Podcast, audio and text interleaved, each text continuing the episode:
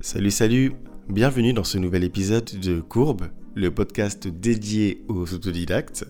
Donc si tu es entrepreneur, artiste, créatif ou si tu as simplement l'envie d'apprendre, sache que ce podcast est fait pour toi.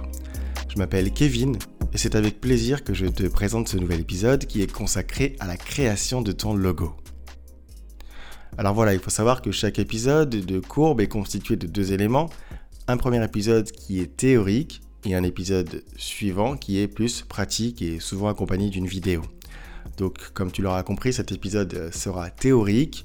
Nous allons aborder ensemble des concepts euh, pour pouvoir bien comprendre comment définir son logo. Enfin, il faut que tu comprennes que j'aime bien euh, quand les épisodes soient spontanés.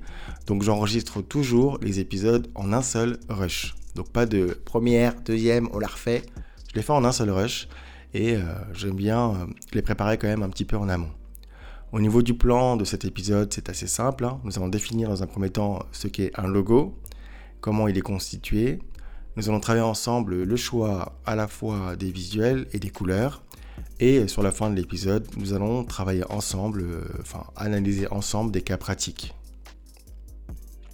Alors voilà, le logo, c'est véritablement la base de ton identité visuelle. C'est la première porte d'entrée de ton client et il t'accompagnera tout le long de la vie de ton projet, de ta boîte, de ta marque. C'est pourquoi il est important, voire indispensable, de bien le définir en amont. Et donc, pour ce faire, tu n'as pas 36 solutions. Soit tu passes par un graphiste, un designer, et pour ce faire, tu devras mettre la main à la poche. Soit tu utilises le système D, et c'est pour ça que je suis là. Et donc, euh, tu passes par des outils clés en main, ou alors tu prends ton courage à deux mains et j'utilise des outils semi-professionnels ou professionnels. Évidemment, pour ces différents choix, c'est souvent lié à des questions financières ou de temps, ou de technicité évidemment. Mais l'objectif de courbe de ce podcast, c'est véritablement qu'on puisse s'affranchir de la barrière technicité, à condition qu'on soit capable aussi de s'affranchir des barrières de temps et de finances. Et donc un logo ou un logotype pour les boomers, c'est quoi? Un logo, il est constitué de deux choses. Il est constitué soit d'un visuel, une image, une photo, un dessin, soit d'une typographie, donc euh, du texte, une police, ou alors les deux. Et donc finalement il faudra définir une couleur ou des couleurs et euh, quelque chose qui corresponde euh, plus ou moins à ta marque. Premier conseil que j'ai à te donner, opte pour un logo minimaliste. Ne jamais faire compliqué quand on peut faire simple. Et ça, c'est vraiment quelque chose, je pense que c'est un défaut qu'on a tous en nous, qui est ancré en nous. On a envie d'injecter en fait plein d'éléments dans, le logo, on a envie de bien faire. Et cet excès ou ce souci de bien faire va souvent amener à une complexité dans le logo. Ça, tu oublies. Vraiment, fais le minimum syndical. Il faut que ton logo, en fait, soit imprégné de ton identité visuelle, mais avec le strict minimum comme l'a fait Twitter récemment, comme l'a fait Nike avec la virgule aujourd'hui, comme l'a fait Apple avec la pomme, ça on y reviendra. Voilà, tous ces exemples-là en fait ont prouvé que l'évolution du logo tendait vers le minimalisme. Ensuite, donc ce minimalisme, il va se manifester par plusieurs choses. Donc dans la typographie, euh, pas trop de texte, plutôt des textes en minuscules, pas trop chargés, euh, pas trop de couleurs. Dans l'idéal, maximum trois couleurs. Sauf si tu veux faire un truc en rainbow, comme l'ont fait Google et Microsoft euh, par exemple. Mais euh, en général, essaie quand même de faire simple. Enfin, nous allons aborder un sujet euh, qui pour moi est le plus important de ce podcast, c'est la, couleur. Parce que c'est un sujet qu'on néglige souvent. Tout marketeur qui se respecte accorde une attention particulière à la couleur qu'il va choisir pour son logo, à la couleur ou aux couleurs. Et c'est ça qu'on va voir. Donc du coup, je, te, propose en fait qu'on passe par chaque couleur et qu'on regarde ensemble à quoi font allusion chacune des couleurs. Peut-être pour commencer, qu'on regarde le logo de courbe. Le logo de courbe, il est constitué de deux couleurs. Le violet et le jaune. En fait, le violet, ou parfois le rose, le magenta, toutes ces couleurs qui tournent autour du violet rose, ce sont des couleurs qui sont assez intéressantes quand tu veux faire un logo ou que tu as une marque qui est orientée vers euh, l'art, la créativité, parfois la sagesse, l'imagination, euh, l'invention. Donc vraiment, si tu as un projet qui est orienté vers ces secteurs-là, le violet est totalement recommandé.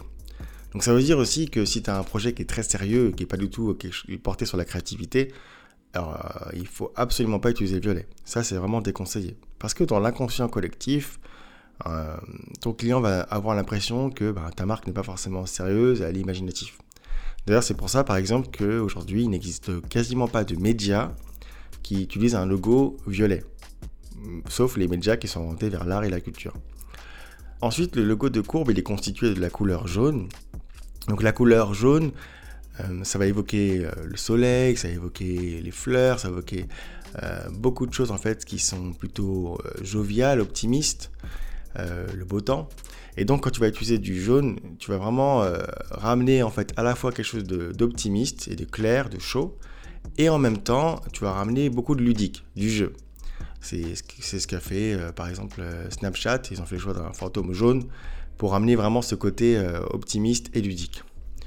Voilà, le, jaune et le violet sont des couleurs qui s'accordent pas mal si tu veux faire un logo qui est à la fois créatif, optimiste et euh, plutôt jeune.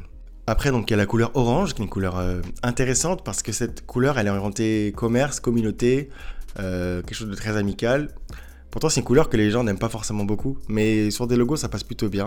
Donc, vous allez retrouver euh, cette couleur orange avec le logo d'Amazon, le logo de Firefox, euh, le navigateur, le logo d'une boisson Fanta, euh, le logo de Le Bon Coin, j'ai dit déjà, oui, Price Minister. voilà.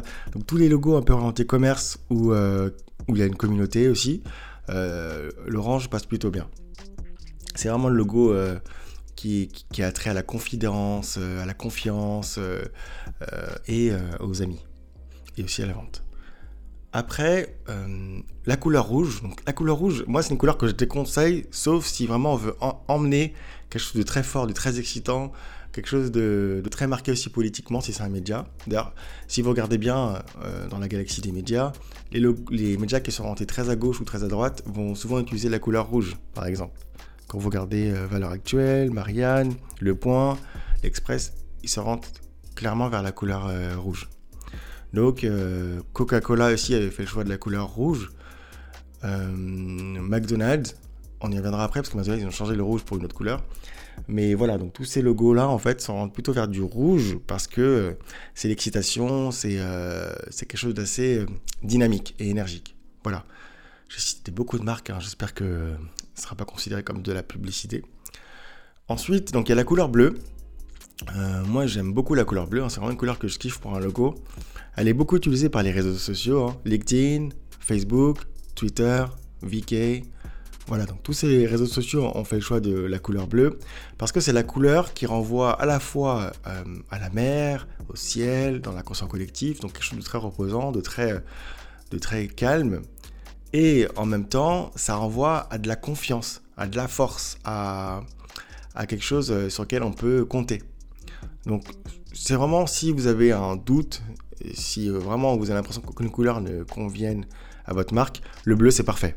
C'est vraiment la couleur qui passe partout. Et euh, c'est pas forcément une couleur qui est, est orientée vers pardon, garçon. Quoi. Bleu, maintenant c'est, c'est plus bleu garçon. quoi. Enfin, donc deux dernières couleurs, le vert. Donc le vert c'est très classique, hein, ça renvoie vraiment à quelque chose de, peaceful, paisible, et euh, ça a trait à la santé, quelque chose de plutôt sain. Donc euh, je parlais tout à l'heure de McDonald's. McDonald's, avant le fond euh, du logo était rouge avec le M jaune, et il est passé vert justement pour renvoyer à ce côté un peu sain, même si ça reste de la malbouffe, mais au moins c'est du marketing qui euh, renvoie vers une note beaucoup plus positive et qui traduit aussi un changement de culture de la boîte. Et enfin, dernière couleur, le noir. Bon, noir, gris, blanc, en fait le monochrome qui là va renvoyer vers quelque chose de très sérieux, objectif, avec une balance en fait qui est équilibrée. Euh, les logos en général noir et blanc ce sont des logos soit de médias qui veulent entrer vers quelque chose de plutôt objectif. Alors, en général, les médias, par exemple, qui vont utiliser un logo noir et blanc, c'est des médias qui vont, de prime abord, donner le signal comme quoi ils sont plutôt objectifs ou euh, qui prennent pas parti euh, vers un côté politique à gauche, politique à droite ou de façon générale. Donc c'est le cas de Le Monde, le New York Times, le Nouvel Observateur, Wikipédia, qui est vraiment l'exemple, je pense, le plus flagrant euh, par rapport à ces couleurs-là, parce qu'on est sur quelque chose de communautaire, donc il aurait pu y avoir du orange. Mais en fait, le fait d'avoir pris du noir et blanc, c'est quelque chose de totalement neutre et d'objectif, ce qui est important pour ce genre de, pour ce genre de, de, site, de marque. Ou alors on a Apple qui, a changé souvent en fait de, de couleur. Hein. On a eu à l'avant un logo multicolore et ensuite ils sont passés sur le logo monochrome justement pour donner l'air beaucoup plus sérieux. Alors ensuite, euh, donc voilà, pour toutes les couleurs, euh, je pense que peut-être, je sais pas si je ferai une vidéo en même temps de cette audio, mais je pense pas. Mais c'est vraiment quelque chose d'important. En neurosciences, les couleurs impactent totalement sur l'émotion des gens. Et même si les logos euh, un peu rouge, orange sont très vifs et en fait on, est très tenté de cliquer, je pense que c'est une erreur de choisir ces couleurs-là pour le côté vif. En fait, il faut vraiment choisir la couleur qui soit en adéquation avec votre marque, sinon ça n'a aucun intérêt. Donc voilà pour la partie couleur. Alors je propose pour la fin de ce podcast qu'on aborde quelques cas d'école euh, pour corroborer un peu ce que l'on a vu euh, en théorie précédemment. Voyons par exemple le logo Apple qui a euh, finalement peu évolué ces dernières années mais qui au départ a eu du mal à trouver totalement ses marques. Je ne sais pas si vous le saviez, mais le premier logo d'Apple en 1976 c'était un logo assez complexe, très complexe même, puisque c'était totalement un tableau avec euh, Newton qui était assis, euh, accolé contre un arbre, donc une image qui est très connue, avec la pomme qui chancelle au-dessus de sa tête, prête à tomber, et euh, avec tout un paysage, donc vraiment un, tableau très complet et complexe.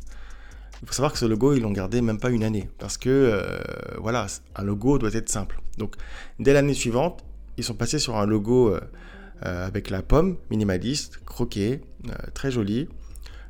croqué pour pas qu'on la confonde avec un autre fruit. Ils ont retiré le texte, donc il n'y avait plus de typo. C'était uniquement du coup le visuel. Et avec un arc-en-ciel pour donner un peu le côté fun et aussi finalement généraliste. Mais là aussi, ce logo, il a été après changé. Donc c'était la période un peu fast d'Apple, je crois, de l'époque de Think Different.